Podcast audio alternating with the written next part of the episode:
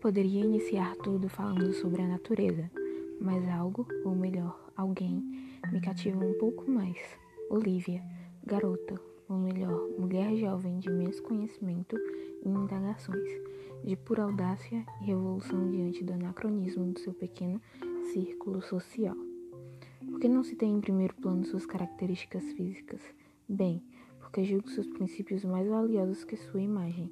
Porém, é impossível não focar em seus reluzentes olhos castanho escuro, sua pele pálida com algumas manchas de espinho que alguns julgariam, mas que cismam em achar unicamente fofos, por preencherem as maçãs de seu rosto, que colam-se aos olhos ao sorrir com seus dentes frontais superiores ligeiramente afastados que combinam totalmente com as ondas de seus cabelos negros que dançam, combinando totalmente